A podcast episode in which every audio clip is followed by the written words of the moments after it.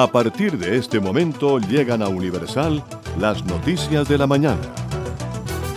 Cadena de noticias. Media hora con el mundo al calor de una tacita de café. Bienvenido.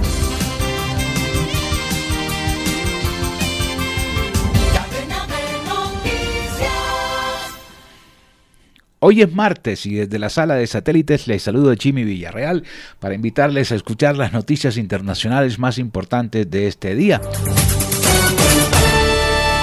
Escuchan Cadena de Noticias en Universal.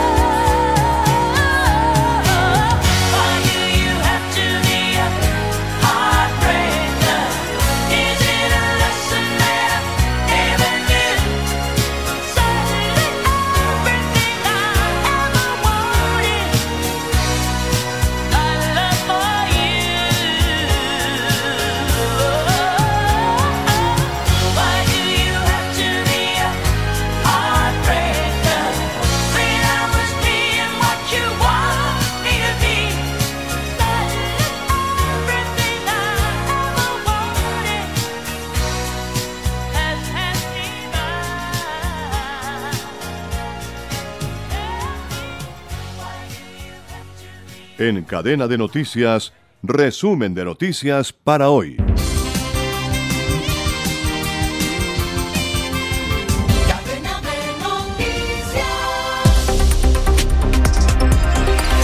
Paola Ariza. En El Salvador, una joven que dio a luz en su casa de forma prematura y cuyo bebé no sobrevivió fue condenada a 50 años de cárcel por homicidio agravado. Se trata de la primera vez que se aplica la pena máxima. Francia repatrió a 35 menores y 16 madres que estaban en campos de prisioneros yihadistas en Siria desde la caída de la organización terrorista Estado Islámico. En Estados Unidos detuvieron al sospechoso del tiroteo que dejó al menos seis muertos y 24 heridos durante el desfile del Día de la Independencia de este país. Gracias por escucharnos a través de rfimundo.com. Bienvenidos, esto es Radio Francia Internacional. En Universal, cadena de noticias.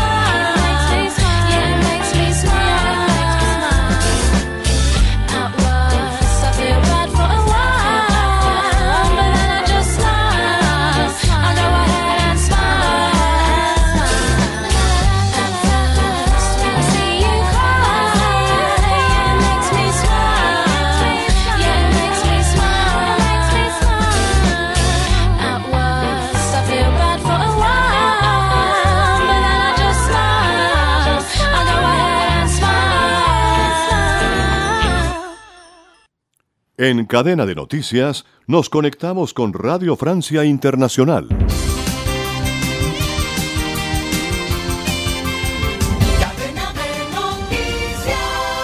Comenzamos este noticiero en El Salvador, donde Leslie Ramírez, una joven que sufrió una emergencia obstétrica y dio a luz en su casa, fue condenada a 50 años de cárcel por homicidio agravado. Los hechos se remontan a junio de 2020. Tras ir al baño en la letrina de su casa, la joven tuvo un parto prematuro y la criatura falleció en pocas horas. La condena ha generado mucha preocupación entre los defensores de derechos humanos. Escuchemos a Eduard Pérez, asesor legal senior del Centro de Derechos Reproductivos una mujer de 19 años que fue criminalizada tras sufrir una emergencia obstétrica y que por primera vez en la historia, desde la penalización absoluta del aborto, desde hace más de 20 años, se impone la pena máxima por el delito de homicidio agravado, es decir, una pena de 50 años eh, en su contra. Y lamentablemente, pues estamos ante una gravísima violación a derechos humanos en contra de ella y que además refleja que se mantiene el patrón de detenciones arbitrarias en contra de mujeres que sufren emergencias obstétricas eh, en El Salvador. Por último, no puedo dejar de mencionar, esta es la segunda condena que se impone en, el año 2022 y además son estas dos en los últimos siete años han sido la primera vez que se, que se retomó la práctica de condenar a mujeres en estas tendencias a pesar de que recientemente habían varias liberaciones de mujeres de tal forma que lo que pareció al principio un, gesto de progreso hacia el reconocimiento de las libertades reproductivas de las mujeres se acaba de convertir, se refleja nuevamente un cambio de patrón hacia validar nuevamente el lamentable contexto de criminalización en su contra.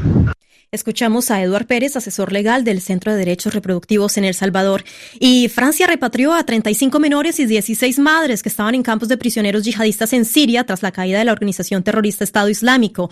Aquí en París, las autoridades judiciales se encargarán de las mujeres y los servicios de ayuda a la infancia atenderán a los menores. A diferencia de países vecinos como Bélgica, que ha repatriado a la casi totalidad de sus niños, Francia aplica una política a cuentagotas. Explicaciones sobre la reticencia de Francia a repatriar a sus mujeres y niños con Asbel López.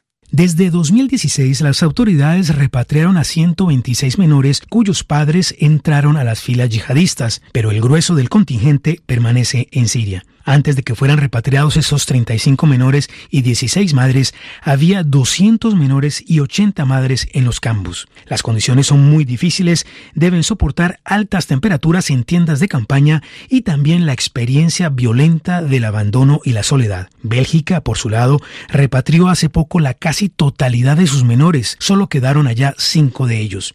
Francia aplica, en cambio, una política de cuentagotas. Esto es muy criticado por las asociaciones. El tema, sin embargo, es muy sensible para el gobierno porque la opinión es reticente. En 2019, siete de cada diez franceses rechazaban el regreso de los niños de yihadistas. Muchos franceses proyectan en ellos las imágenes de niños soldados reclutados por los yihadistas, se lamenta un encargado de la protección infantil. En realidad precisa, todos ellos son víctimas de la deriva mortífera de sus padres. El nuevo primer ministro israelí, Jair Lapid, se reúne hoy en París con el presidente francés Emmanuel Macron, que en su primer viaje al exterior desde que asumió su cargo el pasado primero de julio. Uno de los temas de conversación de Lapid con Macron serán las negociaciones para restaurar el acuerdo nuclear debido al presunto progreso iraní en el enriquecimiento de uranio. Nuestro corresponsal en Israel amplía esta información, Daniel Blumenthal. Yair Lapid es primer ministro de Israel desde hace cuatro días y la cita de hoy con el presidente francés Emmanuel Macron ya había sido concretada por su predecesor Naftali Bennett, pero los temas a ser tratados serán los mismos. Antes de ascender al avión que lo llevó a París, Lapid afirmó que Francia es un importante socio estratégico de Israel y especificó que gran parte del viaje de hoy se debe a que Francia es uno de los países del grupo E3 que está negociando el acuerdo nuclear con Irán.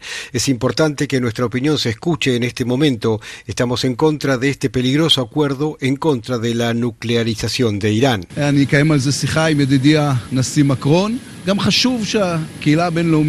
Tendré una conversación sobre esto con mi amigo, el presidente Macron. Es importante que la comunidad internacional sepa que sobre el problema nuclear iraní, la sociedad israelí se mantiene unida. Presentamos nuestra posición unida a la comunidad internacional.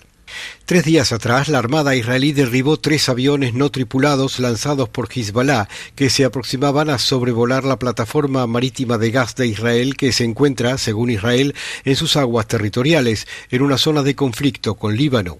Francia ejerce de mediador en las negociaciones indirectas entre Jerusalén y Beirut e Israel acusa a Hezbollah de actuar en nombre de Irán para imposibilitar el acuerdo, que podría ayudar notablemente tanto a la economía de Israel como a la del Líbano. Para Radio Francia Internacional, Daniel Blumenthal, Tel Aviv. Gracias, Daniel. Y Estados Unidos indicó este lunes que la periodista Shiren Abu Akleh de la cadena qatarí de televisión Al Jazeera probablemente murió por disparos efectuados desde posiciones israelíes, pero que no había razón para creer que su muerte haya sido intencional. Tras el anuncio, la familia de Abu, Abu Akleh expresó su incredulidad sobre el hecho de que los análisis no pudieran determinar qué arma disparó la bala que la mató. Abu Akleh, que tenía ciudadanía estadounidense, se encontraba de cobertura en las inmediaciones del campamento de refugiados de Jenin, bastión de las facciones armadas palestinas en la Cisjordania ocupada, donde las fuerzas israelíes realizaban una incursión. Detenido este lunes el sospechoso del tiroteo durante el desfile del Día de la Independencia de Estados Unidos. Se trata de Robert Crimo, de 22 años. La matanza sucedió en Highland Park, una localidad cercana a Chicago, y dejó al menos seis muertos y 24 heridos en medio de las celebraciones de la fiesta patriótica de este país. Más detalles con Xavier Vila. Las víctimas atendían la celebración del Día de la Independencia, que tomó un tono sombrío por la devastación humana que provocó el ataque, que se añade a la desbandada de centenares de personas que huían ensangrentadas en todas direcciones intentando salvar sus vidas y dejando atrás bicicletas familiares, sillas de jardín y mantas sobre las que la gente tenía previsto tumbarse para celebrar al aire libre la independencia estadounidense. Nancy Rottering es la alcaldesa de Highland Park. En un día que nos reunimos para celebrar nuestra comunidad y libertad, estamos en cambio lamentando la muerte, la pérdida trágica de vidas y luchando contra el terror que nos ha caído encima. Este nuevo tiroteo mortal aquí llega pocos días después que el Congreso aprobara inesperadamente un proyecto de ley bipartidista que dificulta levemente el acceso a las armas de asalto semiautomáticas a personas jóvenes y sin registro, como a la que podría haber cometido este asalto. Desde Washington para Radio Francia Internacional, Xavier Vilá. Gracias, Javier. Pero esta no fue la única tragedia del fin de semana en Chicago. Según datos del New York Times, también se registraron al menos nueve muertos y 57 heridos en esta ciudad, lo que suma un balance de alrededor de 309 víctimas entre muertos y heridos en lo que va de año a causa de tiroteos. Y bueno, vamos a información sobre la OTAN, que lanzó hoy formalmente el proceso de ratificación de la adhesión de Suecia y Finlandia a la alianza, según anunció el secretario general de la organización, Jan Stoltenberg. Stoltenberg indicó que con 32 naciones alrededor de la mesa serán aún más fuertes y sus naciones estarán más seguras. El proceso de adhesión de Suecia y Finlandia se vio bloqueado inicialmente debido al veto de Turquía a Suecia, porque el país nórdico concedía refugio a personas kurdas que el gobierno turco considera terroristas. Para eludir el veto, Suecia prometió extraditar a Turquía a 73 de esos ciudadanos turcos. Noticias de América en RFI. Más de 120 organizaciones de derechos humanos, sociales, económicos y de bienestar animal de México y Europa publicaron una carta para explicar por qué consideran que el acuerdo de libre comercio actualizado entre México y la Unión Europea va a suponer riesgos o impactos serios para los ciudadanos. El acuerdo bilateral existe desde hace dos décadas, pero desde hace cuatro años se está renegociando para cambiar algunas partes del texto. Ana María Ospina. Lucía Bárcena, usted es investigadora del National Institute en Ámsterdam sobre políticas de comercio e inversión. ¿Por qué a organizaciones como la suya les preocupa la actualización del acuerdo comercial entre México y la Unión Europea? lo que estamos viendo desde las organizaciones sociales es que parte de esos cambios tienen que ver con dar más protección a los inversores transnacionales Sería realmente una acción totalmente contradictoria a lo que el gobierno ha dicho hasta ahora, porque el gobierno de México está procurando recuperar de alguna manera más soberanías sobre algunos sectores, por ejemplo, el energético. Pero de firmar este acuerdo, lo único que haría sería entregar de alguna manera un cheque en blanco a inversores transnacionales para que tengan mucha más pues, capacidad de presión, por ejemplo, sobre este tipo de políticas que el gobierno intenta aprobar. ¿Por qué alertan sobre el capítulo de inversiones? Una de las cosas que prevé el capítulo de inversiones es el acceso al arbitraje internacional para resolver posibles disputas que surjan entre estados y empresas transnacionales. Esto es un mecanismo que ya se ha demostrado eh, en el pasado, incluyendo contra México, que a veces son empresas transnacionales pues que por algún tipo de legislación o alguna medida que haya aprobado el gobierno y que pueda ir en contra de sus intereses privados, pues que han iniciado este tipo de demandas. Entonces, parte del riesgo y el peligro de que México firmara este acuerdo mal llamado modernizado es que de alguna manera está eh, otorgando muchos más derechos, protecciones a los inversores. Y también está dejando que por primera vez eh, un acuerdo entre la Unión Europea y México pueda permitir el acceso a este tipo de tribunales de arbitraje. México ya tiene mucha experiencia, es el tercer país en América Latina con más demandas de arbitraje de inversión y sobre todo los inversores que están demandando vienen de Canadá, de Estados Unidos, o de Europa. O sea que de alguna manera es una locura que teniendo esa experiencia, aún así México acceda a firmar un acuerdo que podría abrir puertas a muchas más demandas por medidas que tienen que ver, no siempre son asuntos puramente contractuales o administrativos. La mayoría de las veces estamos hablando de temas de asuntos pues de políticas públicas, ¿no? Por ejemplo, una ley a favor del medio ambiente o una ley que ponga, por ejemplo, límites a los precios de la energía. Todo este tipo de medidas, desde el punto del inversor, podría ser visto como una medida que va en contra de sus beneficios privados y podría iniciar una demanda de este tipo. El 28 de abril de 2020 concluyeron las negociaciones para modernizar el acuerdo. Actualmente se revisa jurídicamente y en los próximos meses el Senado de México deberá ratificarlo. Era un informe de Ana María Ospina. Perú ya tiene nuevo ministro del Interior. Se trata del abogado Mariano González, de 54 años, que fue ministro de Defensa con Pedro Pablo Kuczynski y representante de Perú en el Parlamento andino. En 2017 fue investigado en el caso de la constructora Odebrecht. Se trata del sexto primer ministro del Interior desde que el presidente Pedro Castillo llegó al poder hace casi un año. Y hasta aquí las noticias en RFI. Síganos escuchando a través de rfimundo.com. Una pausa musical en cadena de noticias.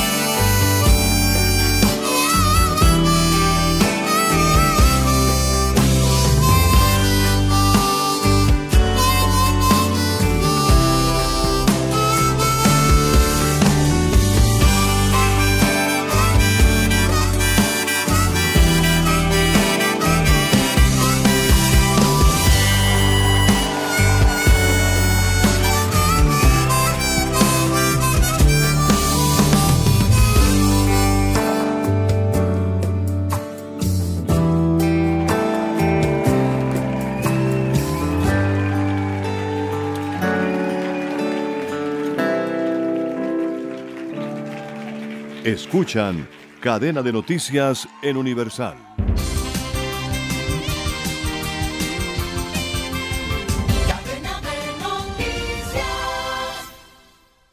Lo que dice el último informe que entrega ONU en Era Duque sobre el acuerdo de paz. Aún queda mucho por hacer para alcanzar la paz en este país, especialmente para mejorar la seguridad en las zonas afectadas por el conflicto, tanto a través de estrategias y acciones inmediatas para proteger a las comunidades y poblaciones vulnerables, como a través de transformaciones más profundas. Así lo señala el más reciente informe trimestral que la misión de verificación de la ONU entregará al Consejo de Seguridad de la ONU y el último que se hace durante el gobierno de Iván Duque.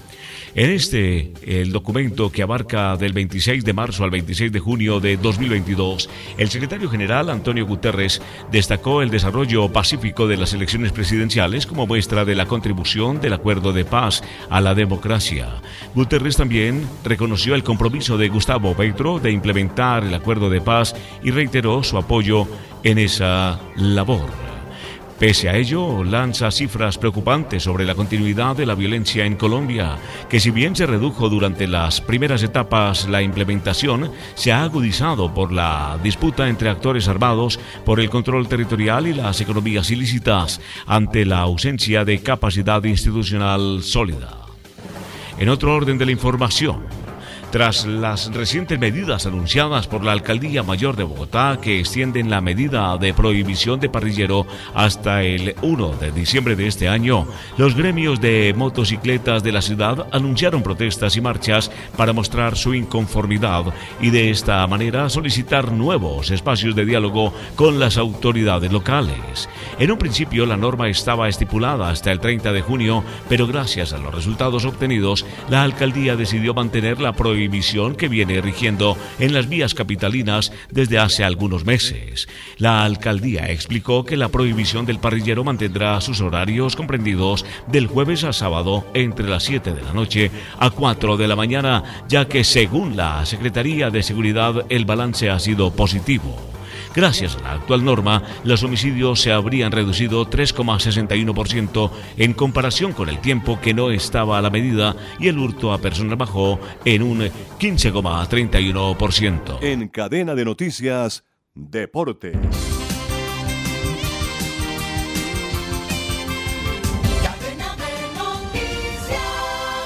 La caravana del Tour de Francia 2022 y la edición 109 de esta edición saltó desde Dinamarca al norte de Francia luego del primer día de descanso, cuando se cumplieron las tres primeras etapas en territorio limítrofe. Un traslado que coloca al pelotón ante una semana atractiva en la que se van a presentar dos citas claves, los adoquines y el temible pavé de la Roubaix mañana y la primera llegada en alto el viernes en la planché de Bellefilé. El belga Wout van del equipo Jumbo Visma estrenará la semana con el maillot amarillo del líder y lo va a defender con uñas y dientes en un terreno que conoce y domina como gran clásico mano que es, aunque la posibilidad existe de que sea sancionado por botar basura en la etapa anterior en terreno prohibido. La cuarta etapa del pelotón llevará a todos los ciclistas de Duquenquere a Calais con un recorrido ondulado de 171.5 kilómetros que incluye seis puertos de montaña de cuarta categoría. Los y los sprinters están en sobreaviso para tener un final emocionante. El español Rafael Nadal mostró su cara más sólida para batir sin fisuras al holandés Botic van de St. Schultz y meterse por octava vez en su carrera en los cuartos de final del tercer Grand Slam de la temporada de Wimbledon en territorio británico. La jornada dejó 6-4, 6-2 y 7-6 con resultado a favor del Manacorí.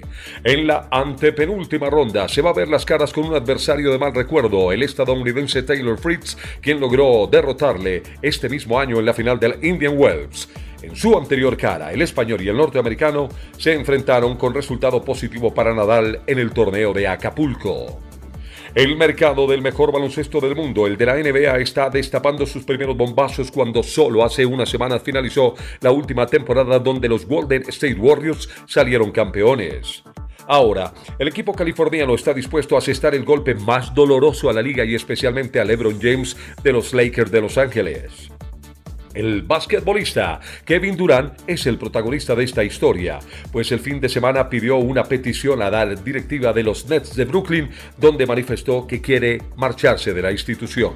El equipo dirigido por Steve Kerr, los Golden State Warriors, estarían encantados de contar nuevamente en su fila con este alero que seguramente haría una pareja maravillosa con Steph Curry, quien va de la mano de él para conseguir su segundo anillo consecutivo. En los decimonovenos Juegos Deportivos Bolivarianos, la Delegación Nacional Cafetera de Colombia ya es campeona y superó las 300 preseas para aumentar las distancias en el medallero general. 151 oros, 96 platas y 67 bronces para un total de 314 a una jornada, que es la de hoy, y finalizar los Juegos. La segunda posición es para Venezuela, que se ubica segundo con 52 oros, 57 platas y 73 bronces. La clausura se cumplirá en el día de hoy. La Copa Libertadores de América vuelve a la acción con los partidos de vuelta en octavos de final y se enfrentarán Atlético Mineiro de Brasil con Emelec de Ecuador, Boca Junior de Argentina frente a Corinthians de Brasil y Libertad de Paraguay con Atlético Paranaense de Brasil. También se jugarán los partidos de vuelta en octavos de final en la Copa Suramericana. Así, Unión de Santa Fe de Argentina con Nacional de Uruguay y el Internacional de Porto Alegre de Brasil con Colo Colo de Chile. En cadena de noticias nos conectamos con La Voz de América.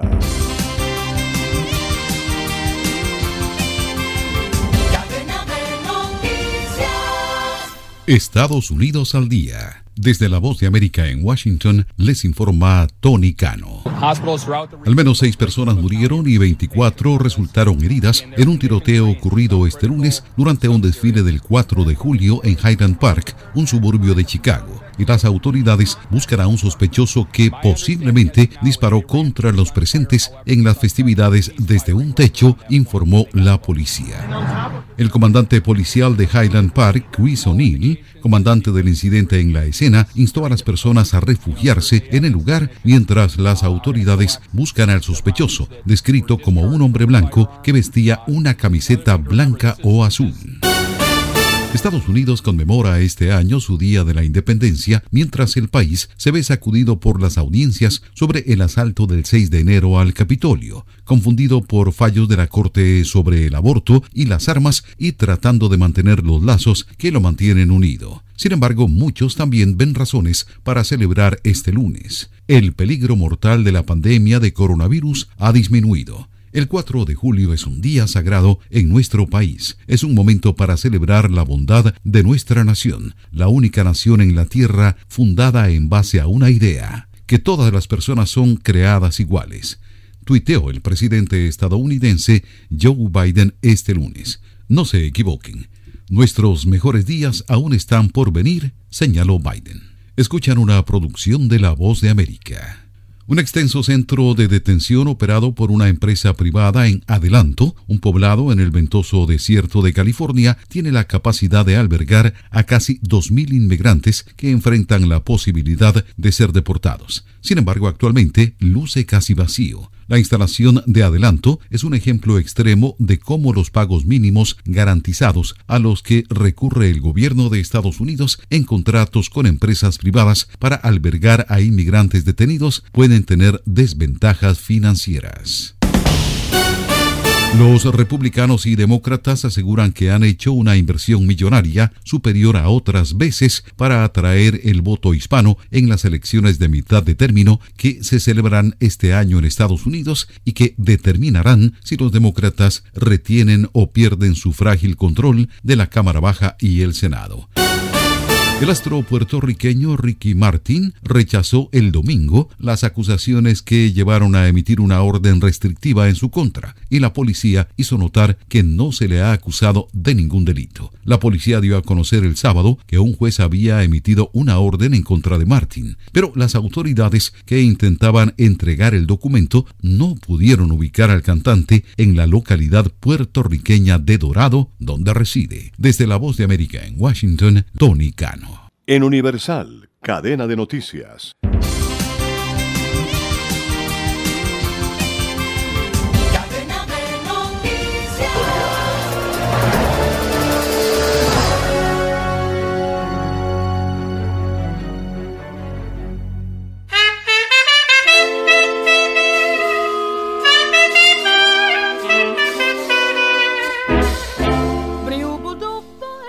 5 de julio 1946.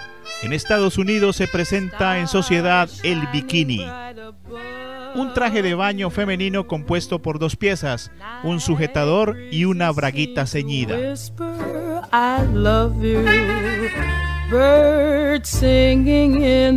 Fue creado en 1946 por el ingeniero automovilístico francés Louis Reard les acompañó Julio César Sepúlveda.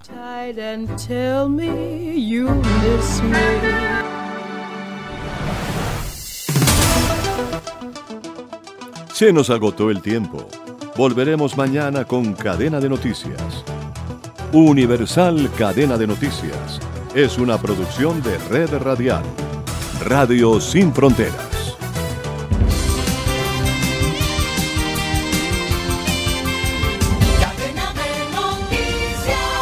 Este programa también puede escucharse como podcast en Spotify, Apple Podcast, Google Podcast o en nuestra página web www.redradial.co. Búscanos en tu plataforma preferida de podcast como Red Radial.